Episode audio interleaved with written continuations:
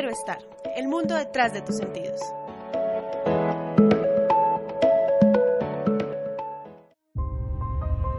¿Quién no se ha sentido emocionado al momento de escuchar a Naruto decir? ¿Cómo olvidar ese momento de adrenalina cuando Goku libera su famoso...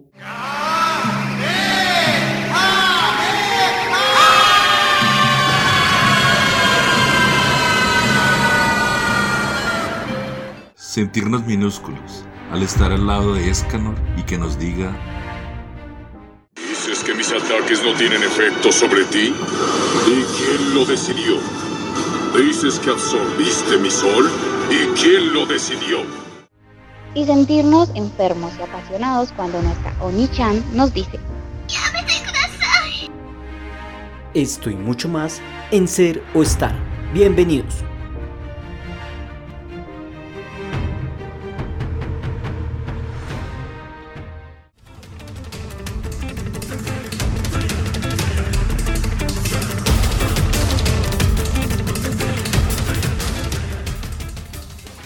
Totemo Joy Hi a todos nuestros escuchas del día de hoy.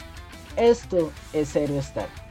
El día de hoy, como se habrán enterado, hablaremos de anime y manga, su evolución en la cultura popular y qué cambios ha tenido en el pasar de las épocas. Y para este tema de monas chinas chichonas, nos acompaña el maravilloso, espectacular y soltero para las y los interesados, Alexan. Un aplauso. No, no hay aplausos, bueno. Calix, ¿cómo está? Bien, bien, ¿cómo está? Muy bien, Vamos. chicos. Perfectamente aquí siendo usted el profesional en la cuestión, yo no tanto. Y nuestra otra coestrella que nos acompaña a punto de hacer un sempuku para la audiencia, Jonathan Chan. Para él no hay aplausos. Jonathan, ¿cómo vamos? Sí, muy buenas tardes a todos y a ustedes. Eh, muy bien, muchas gracias. Gracias por nuevamente tener la oportunidad de volver a grabar. Y pues de este tema que, que me ha gustado abarcar un poco más. No puedo decir que sea un 100% fanático, pero desde que empecé a relacionarme más al tema, me ha gustado muchísimo más. Esa parte que usted acaba de aclarar, relacionarse con el anime, viene al punto de saber qué es, qué es el manga, qué es el anime, qué es toda esta afición por la cultura japonesa que nos, que ya ha llegado a Occidente y se va a quedar por, que se va a quedar para siempre, me imagino yo. Pero explíquenos, Calix, para bajo su conocimiento, qué es el anime, qué es el manga. Bueno, eh, pues digamos que el anime como tal eh, hay que diferenciarlo bajo dos perspectivas. La primera perspectiva, digamos que desde la desde el japonés y el otro desde la el extranjero o fuera de Japón.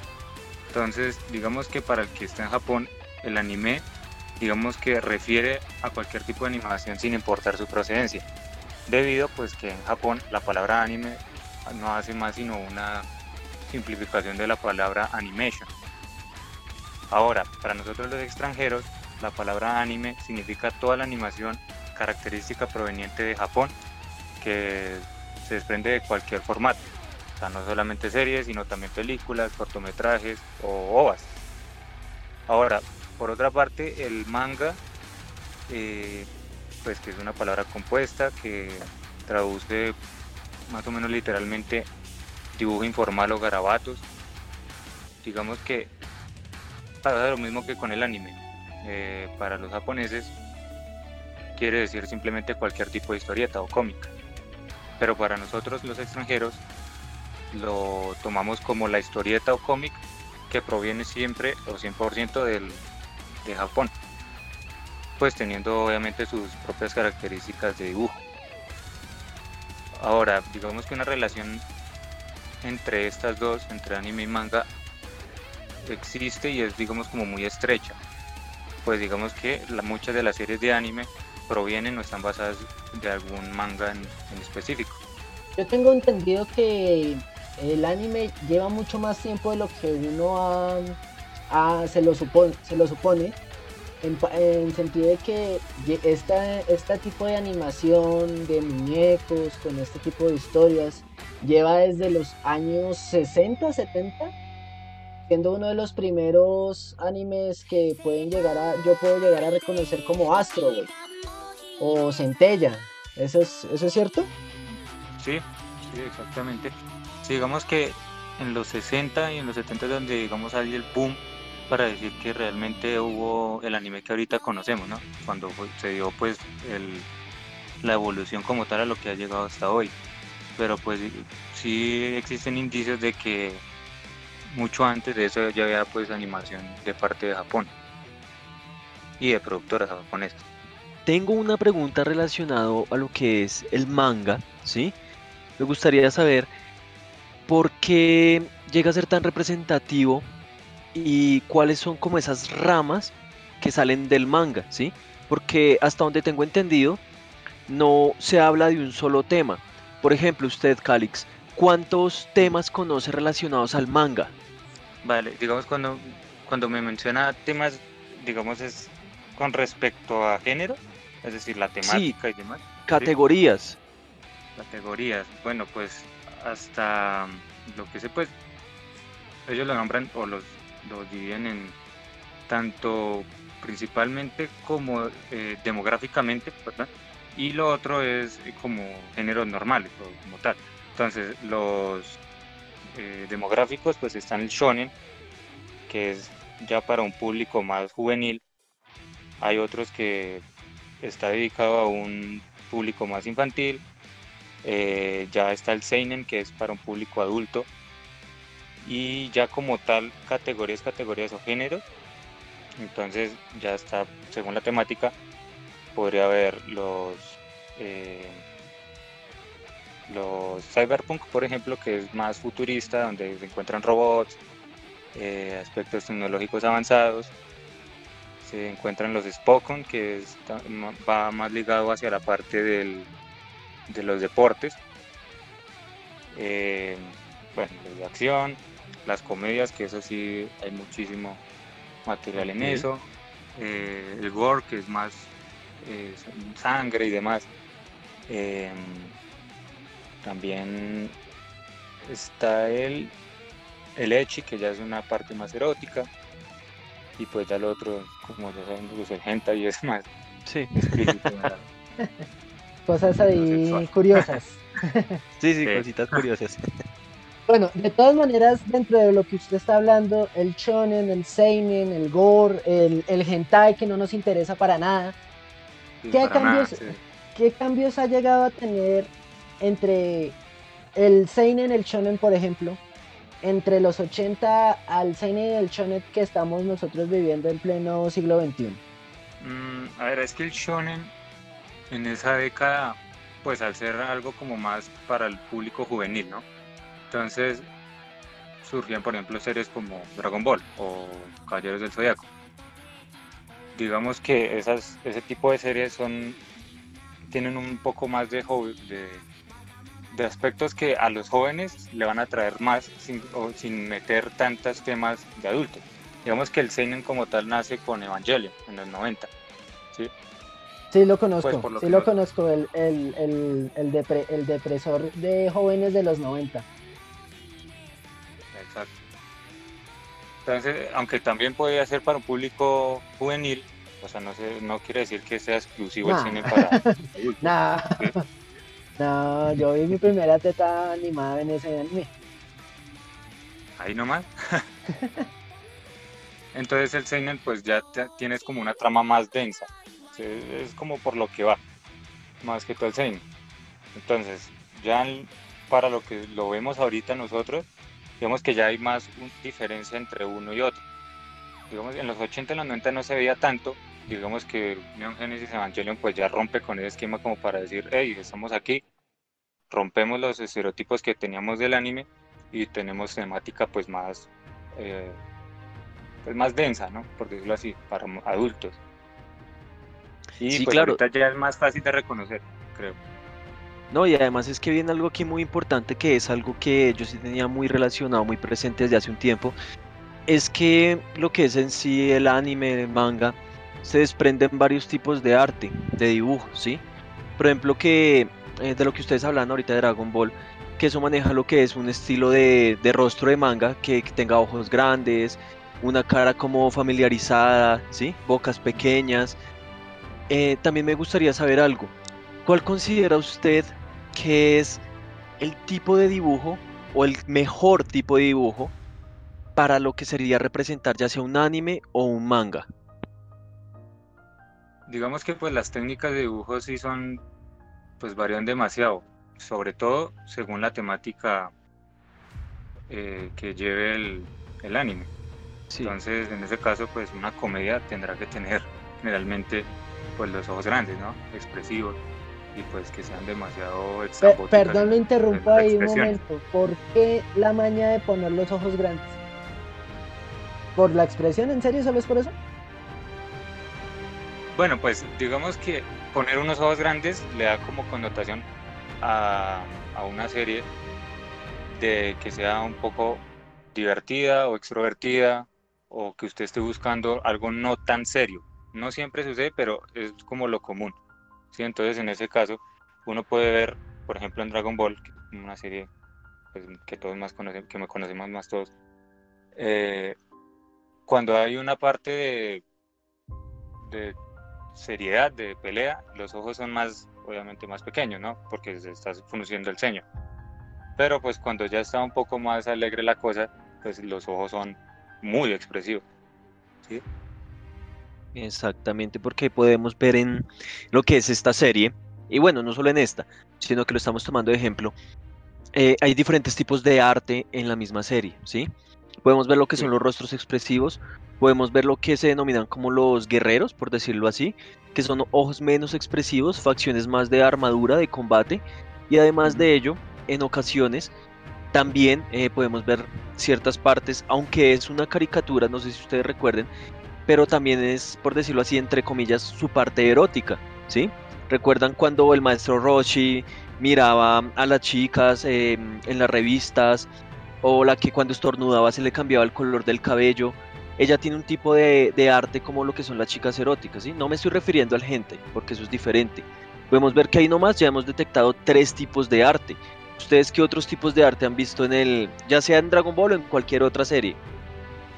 Bueno, yo uno de los artes que son como cambiantes, em, lo veo mucho en una serie que se llama Shingeki no Kyojin, la de Ataque a los Titanes, eh, en sentido de que pasa mucho de la animación o del dibujo 2D al 3D, porque pues generalmente eh, el, personaje, el humano, eh, se ve en 2D, pero en el momento en que se muestra al titán, en este caso pongámoslo al titán colosal, ya el dibujo cambia porque es un dibujo en 3D. No sé si, si, si en cuestión de dibujo, de que la persona en el momento que lo esté dibujando, eh, ya lo hace en sentido de que sabe que va a ser en 3D o ya es como tal la calidad de la animación. Ese por ese lado. Y por otro lado, uno de los grandes de los grandes dibujos en animación, yo creo que fue Samurai X, no sé si se acuerdan de él. Claro. Entonces, fue en Samurai X donde vi las primeras los primeros dibujos en donde se combinaba mucho el arte en blanco y negro y luego el arte de color en cuestión de la sangre, cómo van cambiando las, los cuadros, por así decirlo, y generaban esa expectativa del samurái en el momento del conflicto con el marica este vendado, no me acuerdo el nombre. En, en esas dos es donde he visto una, una, gran, una gran diferencia en dibujos. No sé usted, Calix. Dibujo.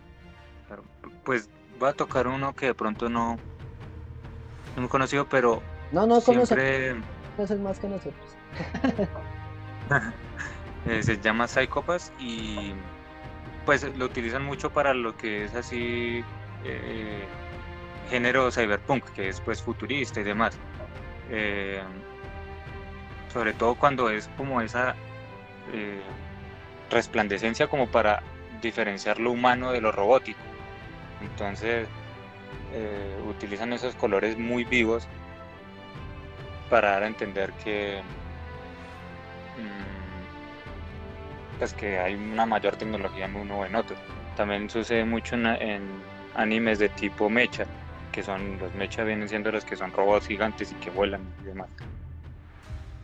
Perfecto, no, pues esto ha sido muy entretenido en cuestión de que estamos conociendo cómo funciona la cultura japonesa en cuestión de dibujo, en cuestión de categorías, en cuestión de que de las categorías que yo por lo menos no sabía que eh, quizás he visto muchas en cuestión de seinen, pero no sabían que se llamaban así.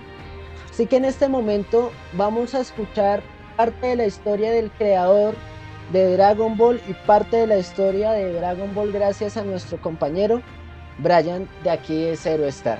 Ya volvemos.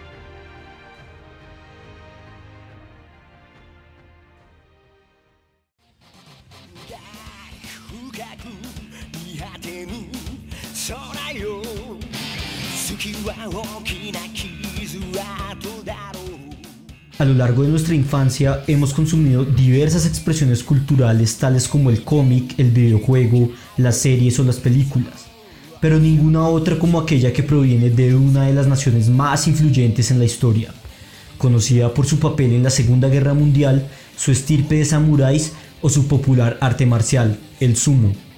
El país del sol naciente, Japón, es conocido por muchas cosas, pero sin duda es el anime el que más ha influenciado al grueso de mortales que habitan este planeta.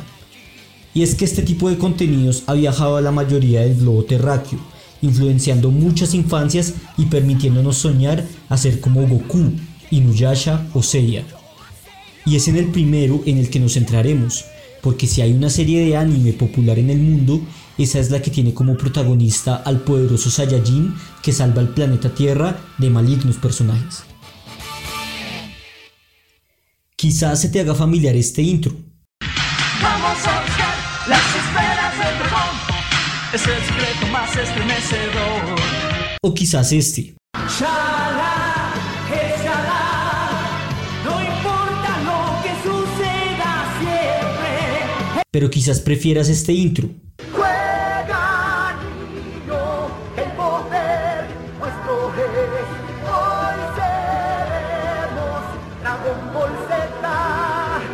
Aunque nunca te olvidarás de este.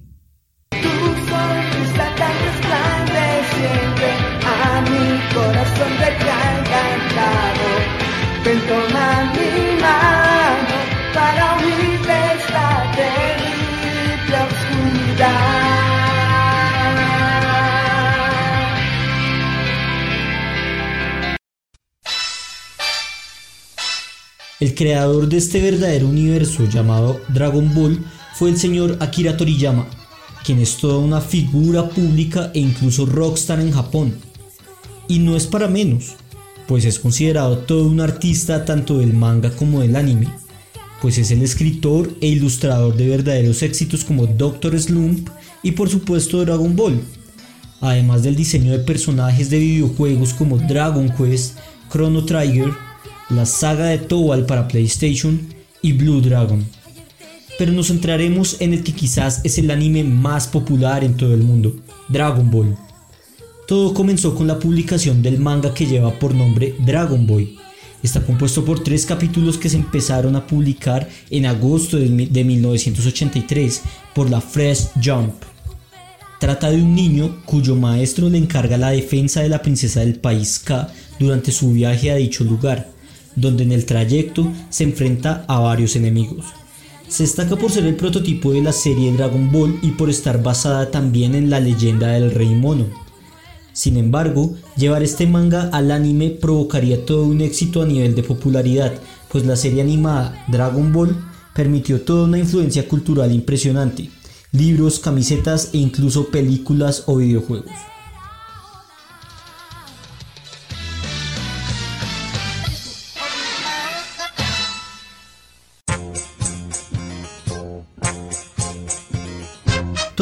Universo de fantasía que se transmitió por primera vez el 26 de febrero de 1986 y finalizó el 19 de abril de 1989, con un total de 153 episodios que narraron las aventuras de Goku cuando era niño, su aprendizaje de la mano del maestro Rochi y su entrañable amistad con Krillin. Llama la atención que algunas cadenas occidentales censuraron algunas escenas por considerarlas altamente violentas o sexuales.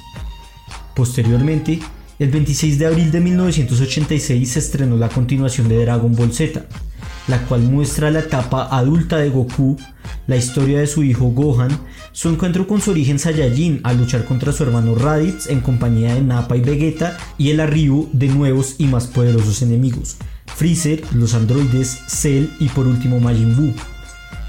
Tuvo un total de 291 episodios y su transmisión concluyó el 31 de enero de 1996. Hay que añadir que el título del anime surgió como idea del propio Akira Toriyama. El manga siempre se tituló Dragon Ball en toda su historia de publicación. Una vez el equipo de producción del anime consultó con él un título que diferenciara esta serie de las que relataba las aventuras de Goku cuando era un niño, el autor pensó en que probablemente la historia terminaría muy pronto, así que decidió añadir la última letra del alfabeto, la Z. Es por esta razón que se llama Dragon Ball Z. Finalmente tenemos a Dragon Ball GT, que si bien no tuvo el éxito de sus dos anteriores versiones, también llamó la atención de fanáticos y nostálgicos alrededor del mundo. Esta se transmitió desde el 2 de febrero de 1996 hasta su conclusión el 19 de noviembre de 1997, después de un total de 64 episodios emitidos. En esta se narra la historia de Goku, esta vez en su rol de abuelo, ya que comparte el protagonismo con su nieta Pan, además del popular Trunks. Goku es convertido en niño nuevamente y alcanza la fase 4 del Super Saiyajin, la cual permite verlo nuevamente en su forma adulta. Se han producido otras dos series televisivas como Dragon Ball Z Kai, que básicamente cuenta la misma historia pero remasterizada en alta definición, con diferentes voces e intros. Esta se transmitió de 2009 a 2011. En segundo lugar tenemos a Dragon Ball Z Super, que cuenta la historia tras la saga de Majin Buu. Esta se transmitió desde abril de 2015 hasta marzo de 2018. A nivel cinematográfico, llama la atención que se han producido por lo menos 15 largometrajes basados en el argumento del señor Akira Toriyama. Sin embargo, este reconoce dos como originales, ya que Toriyama participa en los argumentos de Dragon Ball Z La Batalla de los Dioses en 2013 y Dragon Ball Z Fukatsu no F en 2015, con las cuales sí colaboró. Sin lugar a dudas, recordar este mágico universo de Dragon Ball nos llena de nostalgia y nos hace volver al pasado, cuando queríamos ser guerreros de la talla de Goku, Gohan, Vegeta, Trunks y muchos más. Dragon Ball fue más que una serie de anime japonesa, fue toda una experiencia cultural que trascendió fronteras y nos recordó que la fantasía es un universo tan gigante como la misma realidad.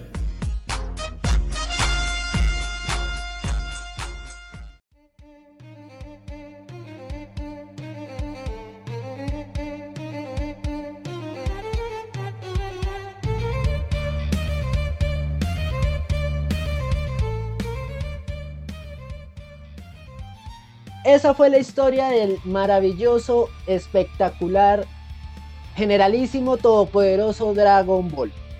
Gracias a Brian por habernos ayudado en esta, en esta historia. Pero parte de lo que nosotros conocemos nosotros, que ya tenemos ciertos años, no tantos, en donde hemos visto lo que es el Dragon Ball de ahora y lo que es el Dragon Ball de antes. Así que comencemos, Chávez, en usted qué considera o por qué piensa que ha habido un cambio de censura en el, los 90 y en el Dragon Ball de ahora. Bueno, pues principalmente yo veo que hay un cambio en la censura porque estamos con la generación de cristal, ¿sí? La generación que se ofende porque sí, porque no, y por si las moscas tal vez también lo hace. Entonces, no se puede ver ahora sangre en Dragon Ball, por si lo han notado. No sé si de pronto algunos de los fanáticos recuerdan ese bello momento donde Freezer explotó a Krillin. Em, ahí fue muy hermoso. Pudimos ver lo que fue la sangre, pudimos ver lo que era la violencia. Eso ya no se ve, ¿sí? Ya no se logra ver. Además de ello, yo creo que también se ha puesto mucha censura porque son las condiciones de las grandes compañías para poder sacar un producto, ¿sí? Ustedes bien saben que hoy día estamos bajo el dominio del señor Mickey Mouse, del cual, eh, ya sea por debajo de cuerda o ya sea abiertamente, quieren censurar todo. por si no se dan cuenta, hoy día quieren sensibilizar más a los niños y a las niñas. No sé con qué fin, pero lo hacen de esa forma. En lo personal, digo que todo este tipo de series de anime, todo era muchísimo mejor. Eh, yo diría que por allá hasta el 2005-2004. De ahí en adelante se ha venido censurando tanto que ha perdido su esencia. No sé usted, aparte del ejemplo que yo le di, Giovanni, ¿cuál otro tenga? ¿Qué otro ejemplo tenga usted? Bueno, tengo un ejemplo bastante grande, pero antes sí le acepto eso para, en el, en el caso de Occidente, ese ratón censura todo. Y hasta que no nos compre, odio a Disney. Y, y en el caso japonés, yo creo que la que más censura hoy en día es Toei Animation y la que compra los, los animes que es TV Tokyo. ¿Por qué? Por, una, por un anime que se llama Los Siete Pecados Capitales. Ese programa, vea, divino, tenía de todo, tenía un gigantes, tenía tenía la cochinada que tiene de espectacular el, el anime como con Meliodas y Elizabeth, eh, siendo ilegal porque la niña tenía 17. En ese sentido, el cambio de temporadas fue, fue un cambio muy drástico porque tengo entendido que cambió de estudio de animación, pero ¿cuál es el puto problema de poner sangre? O sea, en, el, en el segundo mataron a Meliodas de una manera, o sea, que se la hayan clavado siete veces es poco decirlo, porque se la clavaron siete veces. Y se mostró, se lloró y se sufrió y eso es lo que le da fuerza a, esos momentos que generan sensación a pesar de que sean animaciones eh, o por lo así decirlo muñecos, pero vamos tercera temporada censuran, o sea, ni siquiera tienen la amabilidad de censurar bien, ponen un, es como si usted pusiera un crayón encima del dibujito y lo pintara así como un, como un niño de tres años, ya, ahí tiene su censura. Y así todo el berraco este. Se dejaron de hacer chistes sexuales, se dejaron de hacer esto. Yo creo que en ese sentido eh, el shonen ya no es considerado para jóvenes que, mm, que enfatizan en que están creciendo, les gusta el humor negro, el humor un humor un poco morboso, sino ya el shonen como tal es para niños felices y contentos que se toman su té a las 5 de la tarde y no pueden hablar de Alá porque Alá no es de Diosito. No quiero explotar, estoy a favor de Alá. junto con eso se generan muchos cambios, pero también hay otras series que siguen manteniéndose, que como que saben que van a vender, pero no van a vender tanto, entonces les vale un poco mierda la censura porque saben que van a, que, van a haber quejas, van a haber reclamos. En este caso, vuelvo a. Vuelvo y pongo en énfasis una, un anime de muchachos de humor totalmente negro. No sé, Calix, espero me ayude.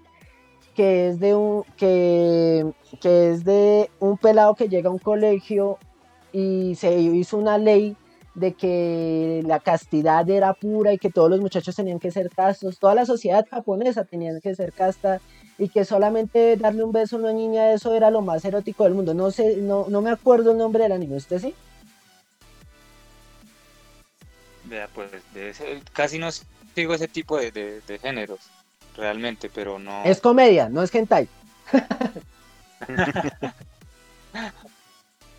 no, aún así no, no sigo ni uno ni lo otro. No, pero no, no sé, realmente no sé cuál. Bueno, entonces, eh, para los que nos están escuchando, queda de tarea que nos comenten en Instagram cuál era el anime que no hentai que estaban mencionando. Si es hentai interno, interno. Exacto, interno, interno. Yo, Jonathan Chávez, soy el que manejo las redes sociales. Por favor, al interno. Muchas gracias.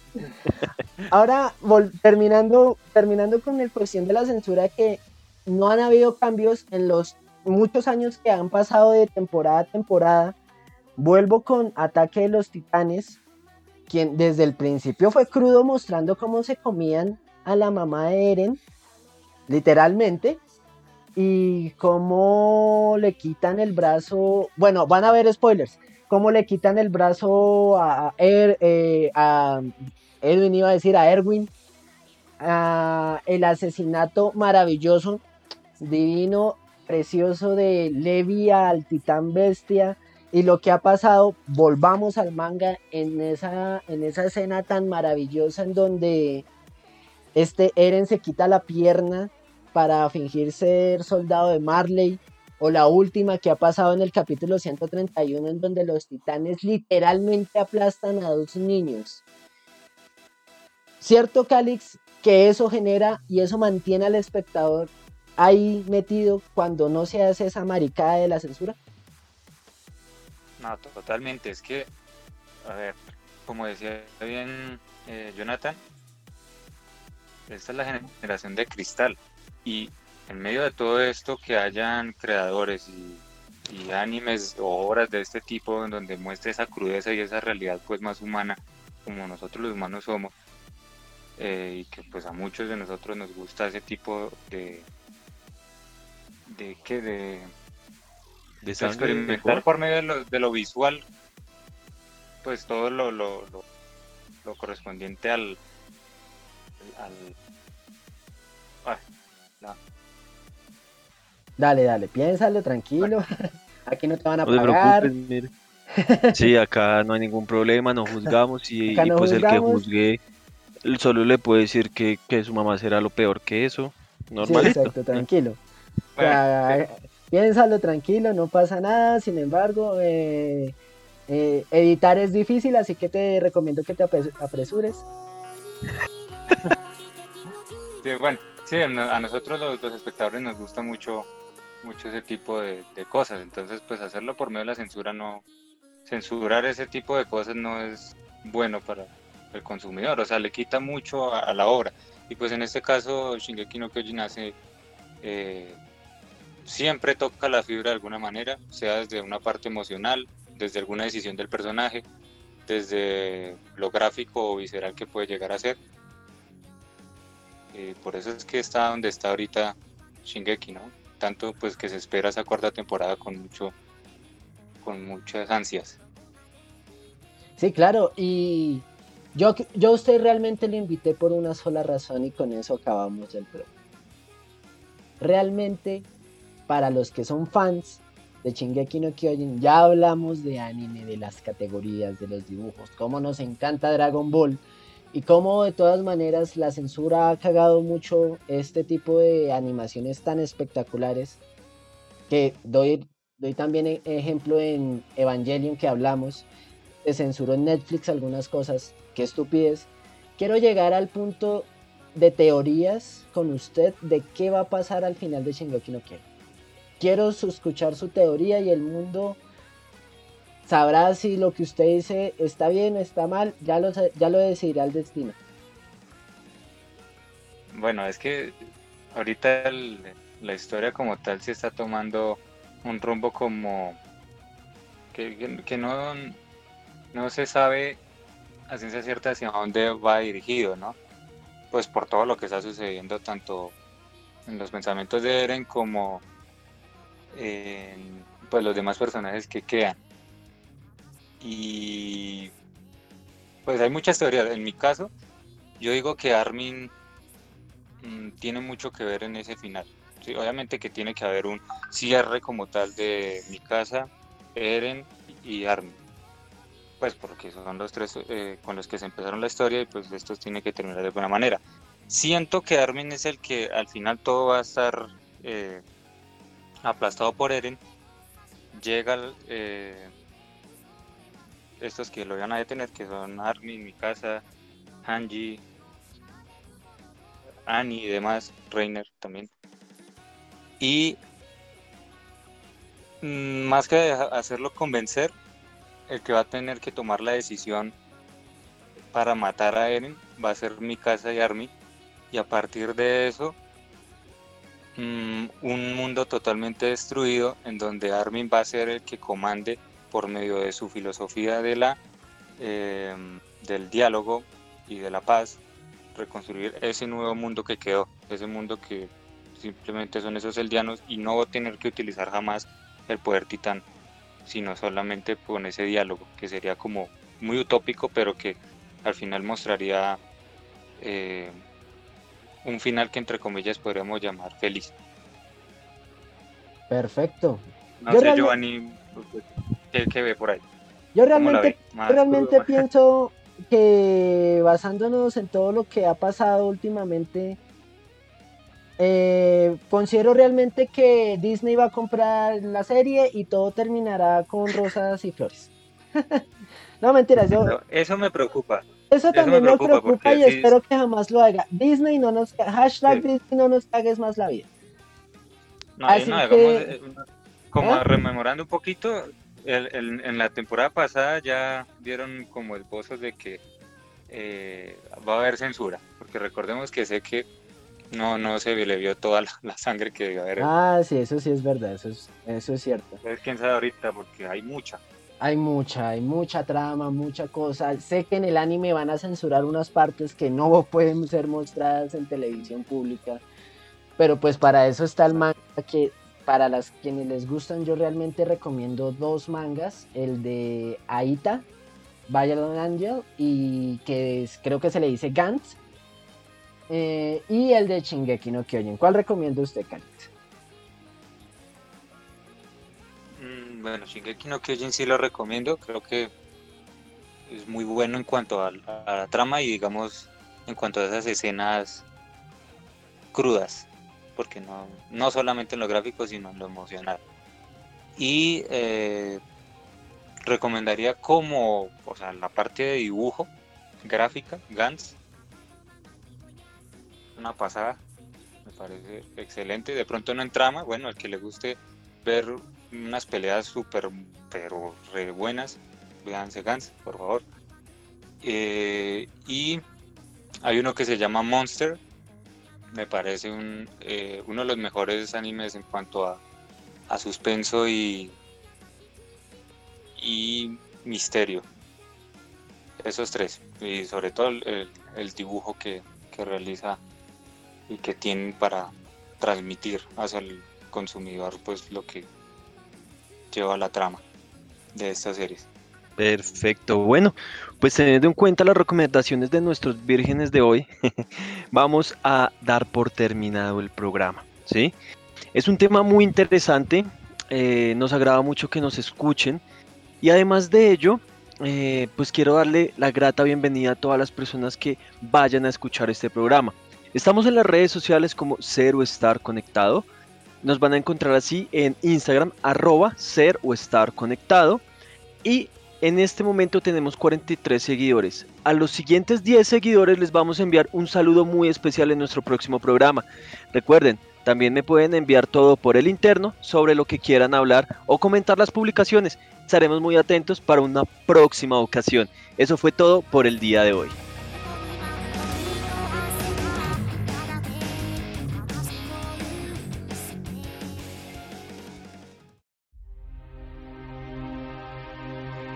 Cero Star, el mundo detrás de tus sentidos.